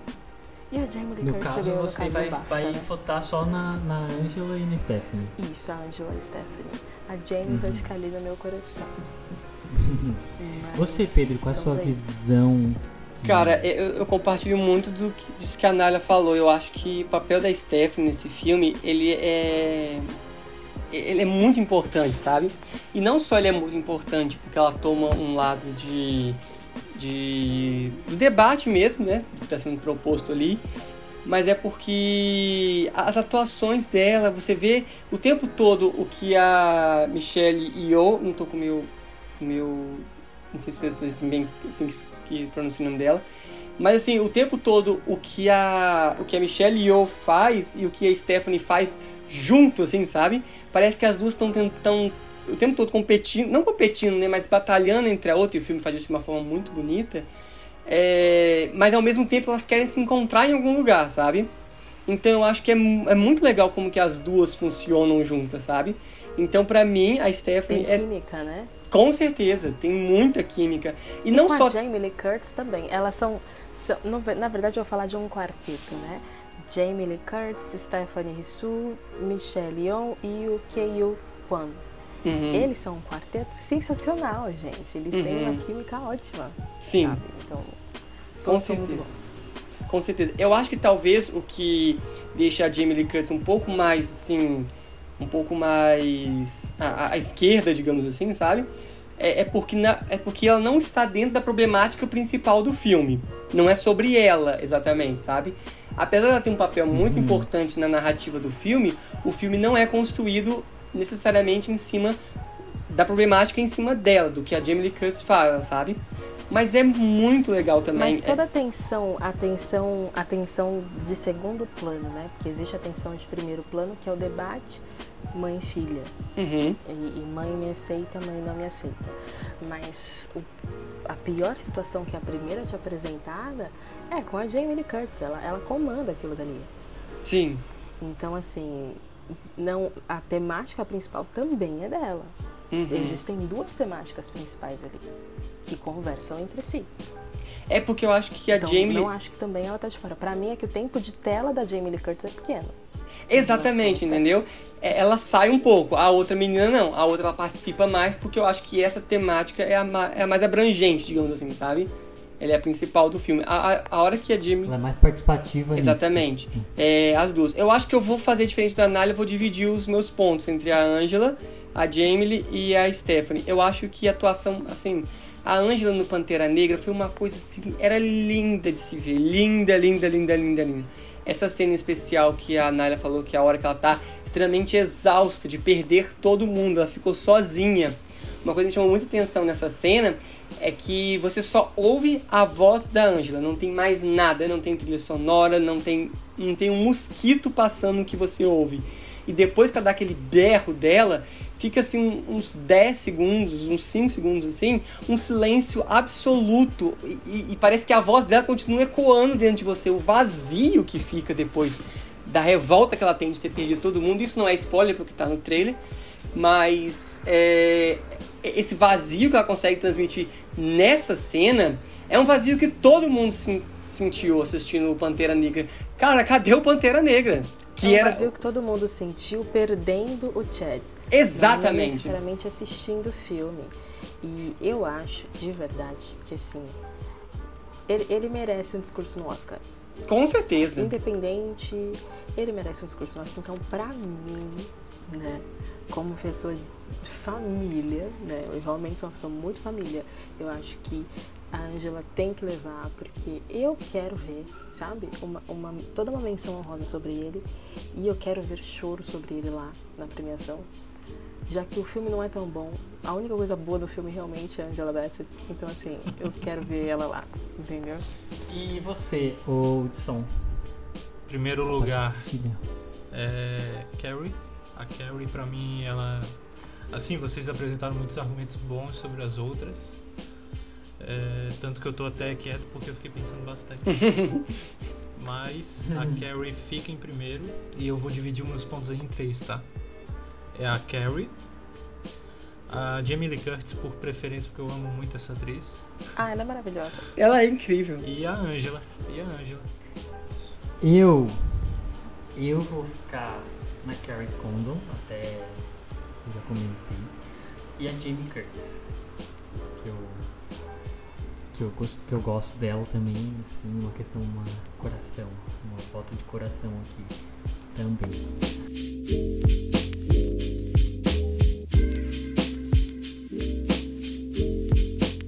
Melhor ator coadjuvante: Brendan Gleeson, Os Banshees de Inisherin, Brian Tyree Henry, de passagem, Judge Hirsch, os Fabelmans, Barry Keoghan, os Banshees de Nisharin, e Ke Hui Kwan, de tudo em todo lugar ao mesmo tempo.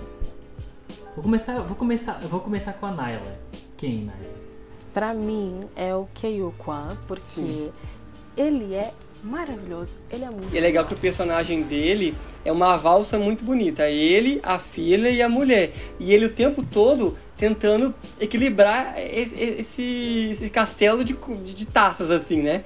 Tentando fazer a média com a esposa, tentando fazer a média com a filha e, e, e tentando ver o que ele não perde. E tem ali a, a, lavanderia, aquele negócio da família.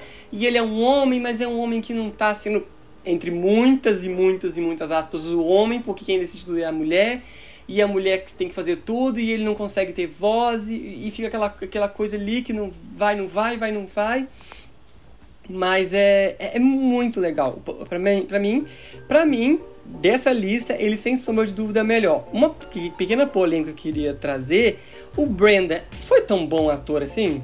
Eu, eu, Naila, gostei do Brandon Gleeson como interpretando aquilo, porque você, para mim, né, para mim ficou muito óbvio que ele estava extremamente apavorado de entender que a vida dele estava se esvaindo e que ele era um merda.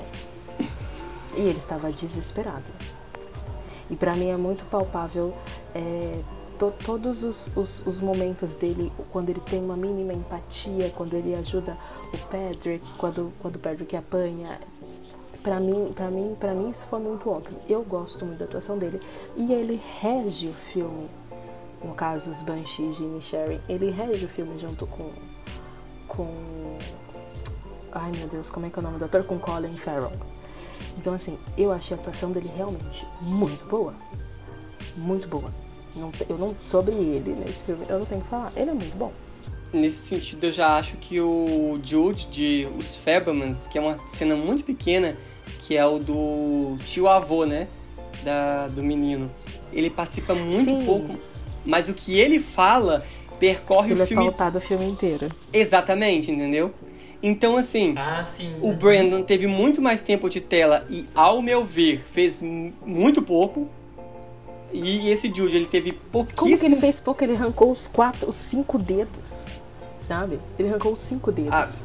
hum, Eu gostei muito da atuação do, do Barry, porque ele já é um ator de 30 anos e ele fez ali um adolescente é, totalmente ferrado mentalmente, assim, sabe? E eu achei muito, gostei muito da atuação dele, porque ele teve que se, É digamos, se, re- se reduzindo assim para um mais, mais jovem, a postura corporal dele, tudo isso para transmitir tudo que passava na cabeça daquele adolescente.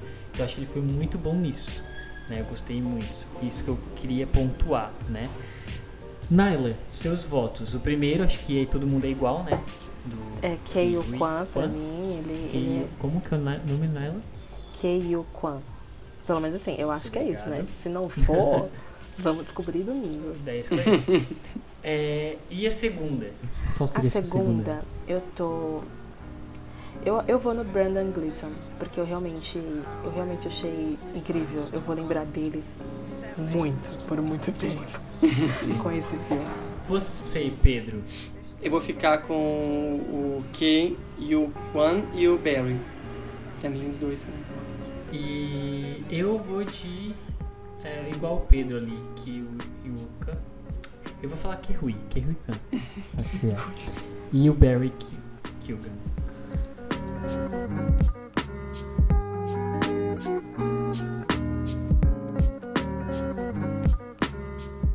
Agora vamos para a categoria de melhor atriz, que entre os indicados está Kate Blanchett, de Tar, Ana de Armas, de Blonde, que, meu Deus, né? Andrea Riseborough, de Leslie, E rindo Michelle respeito, Williams, Ana. de Os Fabelmans, e Michelle Yeoh, de Tudo em Todo Lugar, e ao mesmo tempo. Já pode voltar meu voto na Michelle e só. É isso. A Michelle... Nem na Kate Blanchett. Não, peraí, na Michelle Yeoh ou na Michelle Williams? Michelle Yeoh. Ah, que susto! Yeoh. Que susto. Não, menção honrosa, Michelle. Williams. É uma personagem incrível, né? Mas... Não, menção honrosa aqui, gente. Eu acho que é interessante fazer Ana fofoquinhas. Exato, Ana de Armas. Porque, né? É, Blonde levou. Blonde, sei lá, enfim. É, ele recebeu exatamente oito indicações, vou repetir, oito indicações ao Framboesa de Ouro, incluindo a de pior filme do ano.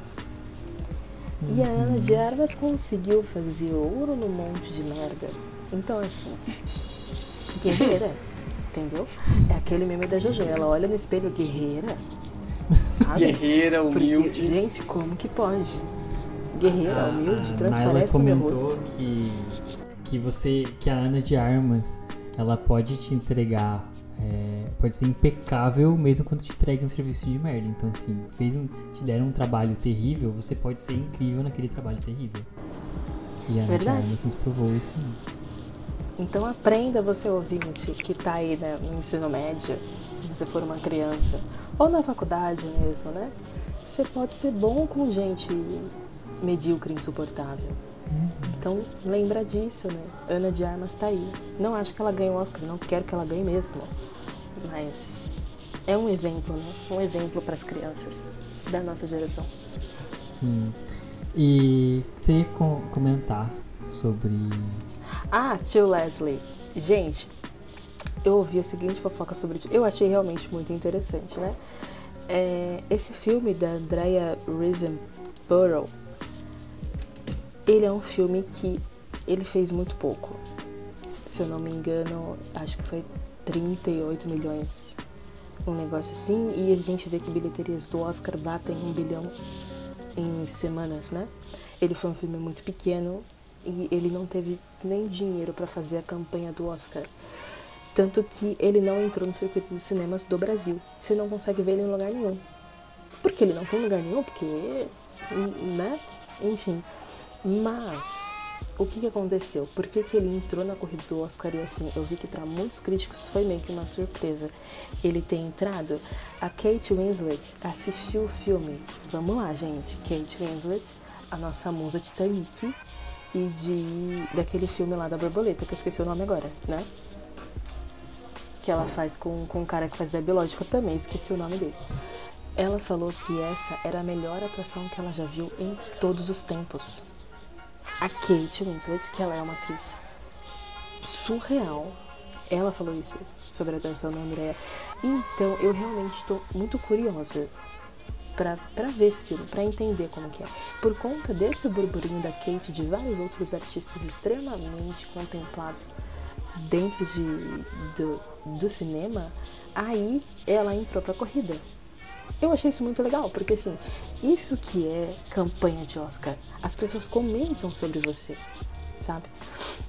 E foi isso que aconteceu com a Andrea. Eu achei assim muito legal essa fofoca. Então tá aí para você ouvinte que não lê ou ouve sobre Oscar, uma fofoca quentinha para você sentar ali no dia 12 talvez a a Dira Paz comente sobre isso lá, sentada no divã da Globo. a Dira Paz. Ai, a Dira.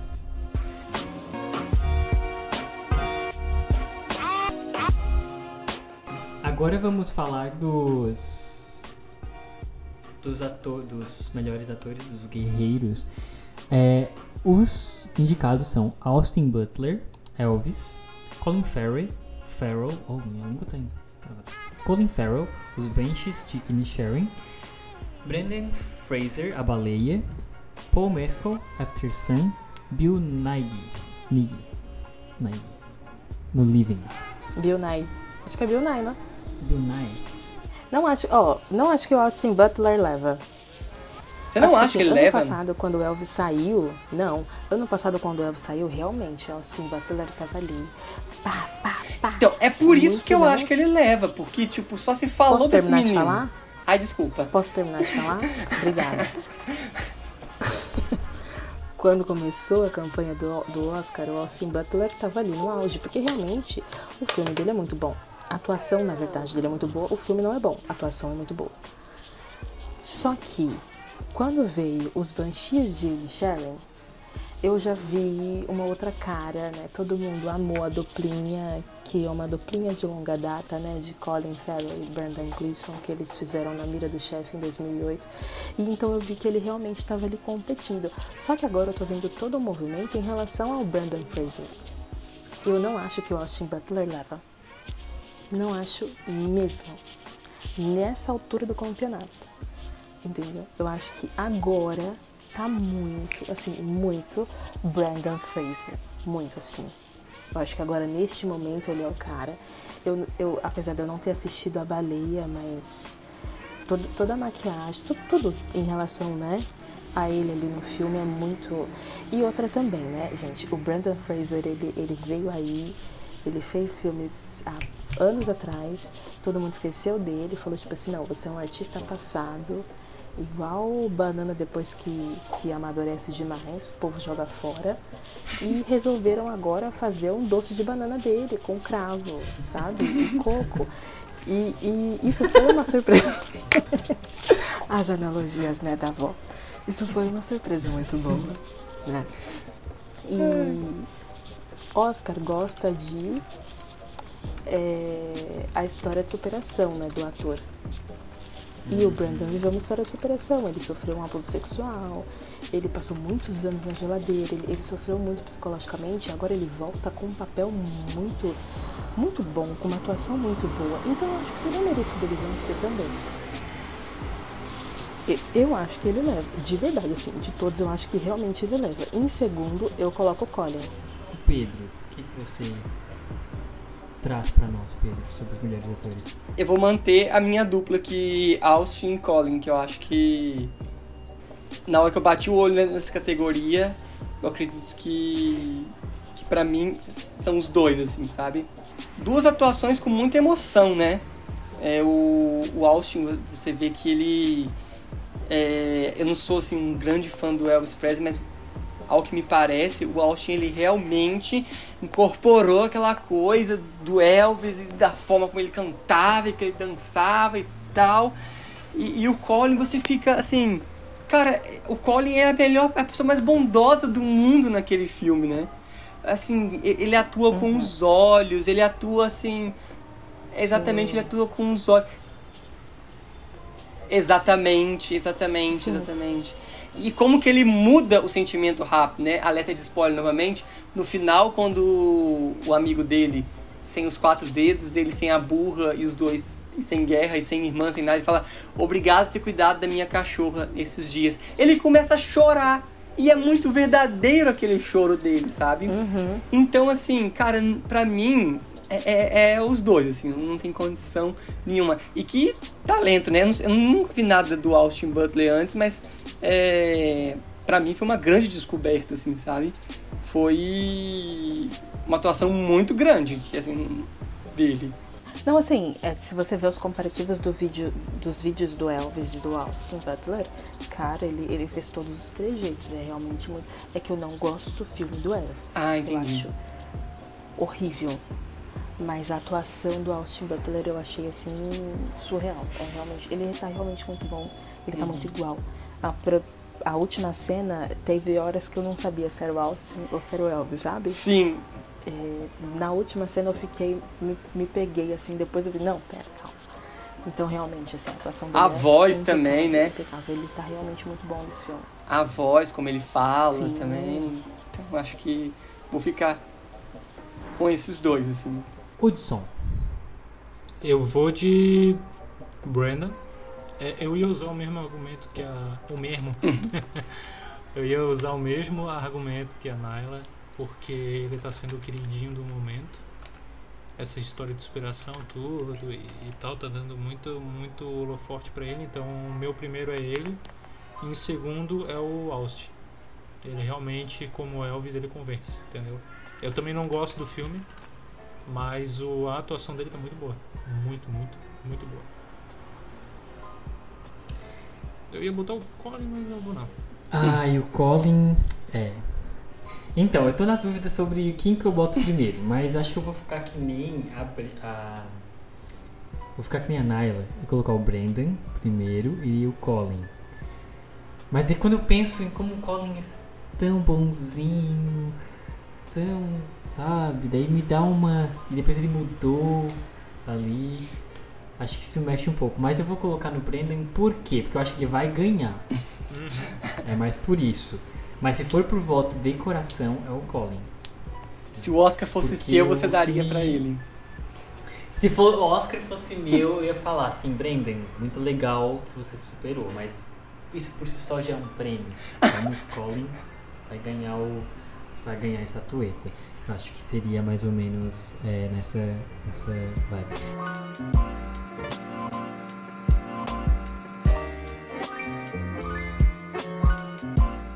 Já que vimos a parte dos atores, vamos para o melhor direção. Os diretores são Martin McDonagh, dos Banshees, de Sharing, Daniel Kwan e Daniel... Os irmãos Daniel, vamos dizer aqui, né? São dois Daniel. Tudo em todo lugar ao mesmo tempo. O Steve Spielberg com os Fabelmans, Todd Field com Tar e Ruben Ostlund, do Triângulo da Tristeza. Eu vou estar em tudo em todo lugar ao mesmo tempo. E, e os Fablemans, de Steven Spielberg. Tá, o meu só fica pelo Steven Spielberg mesmo, tá? É sério? Você não vai votar no Tudo em Todo Lugar ao mesmo tempo?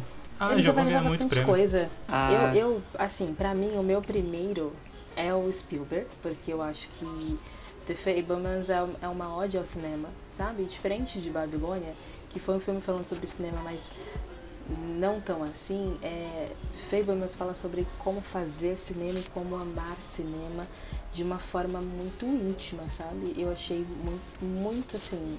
Eu, eu amei. E principalmente a cena final, onde tem aquela brincadeira com a jogada de câmera. Eu achei aquilo. Ah, aquela aquilo é muito, muito legal. Muito boa. Aquilo, muito aquilo te dá um quentinho no coração, eu achei lindo. E eu não acho que o Spielberg vai levar qualquer outro prêmio nas outras categorias, porque existem pessoas melhores do que. Tem, existem filmes ali melhores do que os dele. Naquelas categorias, mas nessa. Uhum Nessa eu acho que sim, ele merece levar. Então eu realmente voto em The Fablemans porque eu, eu amei muito, assim, muito, muito. Não é meu voto assim, único, né? Para mim é Faber, Spielberg e os Daniels só. Mas os Daniels em segundo, porque esse eu realmente quero que o Spielberg leve. Uhum. Então, Patrick, aí sua voto é. eu vou votar de coração, eu não vou votar. Eu não vou votar no. Não vou votar no que eu acho que vai ganhar. Assim, quer dizer, tudo em tudo eu acho que vai ganhar. Mas eu vou votar no Banshees. Ah, e você, você pontua de todo jeito.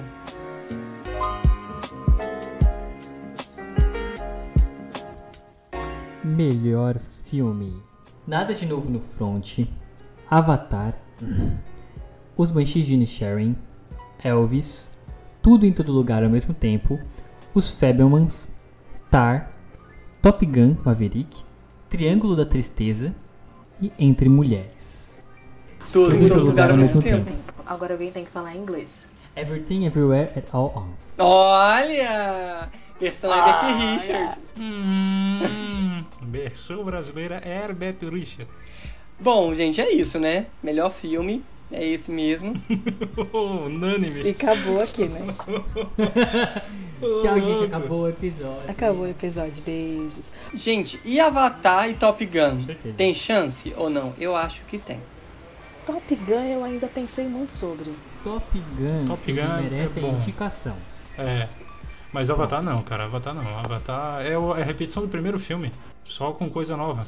Mas eu acho que é isso, assim. Basicamente, para mim, é tudo em todo lugar ao mesmo tempo. É isso. E... Tudo em todo lugar ao mesmo tempo. É Kingo demais. Eu coloquei em caixa alto aqui. Eu nem, eu nem separei os nomes. Né? Naila, Pedro Hudson, Patrícia. Eu coloquei em caixa alto. Melhor filme, tudo em todo lugar ao mesmo tempo. Sim.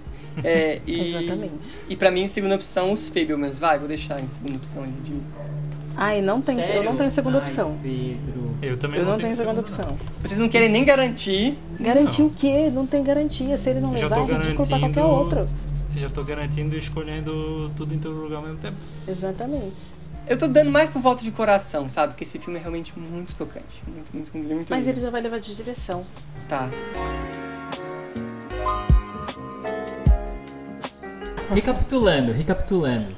É, cada, cada primeiro voto vale 10 pontos e o segundo voto vale 5 pontos. Uhum. Vocês querem melhorar um pouquinho mais isso, deixar um pouco mais acirrado? E nas uhum. categorias principais de melhor ator e atriz, aumentar os pontos?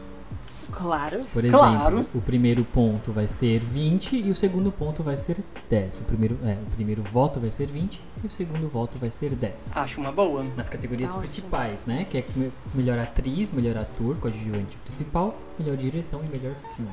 Então é isso, pessoal. Muito obrigado por terem ouvido até aqui esse episódio enorme, mas foi muito bom discutir vários, vários pontos, brigar bastante, mas para no final todo mundo ainda ter um consenso. Estou curioso para saber quem vai ser o vencedor do iFood. Eu não. Prize, vai ser a Naila, então. Né? Eu. Eu tenho, eu tenho uma esperança. Eu tenho uma esperança vai ser prova... de que eu Eu não tenho esperança em você, tenho não. Esperança? Tenho.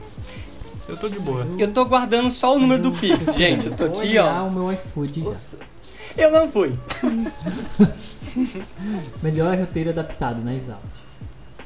Eu amo. amo. Não, Assistam. Melhores efeitos visuais. Não, melhores efeitos visuais. Pantera, Negra.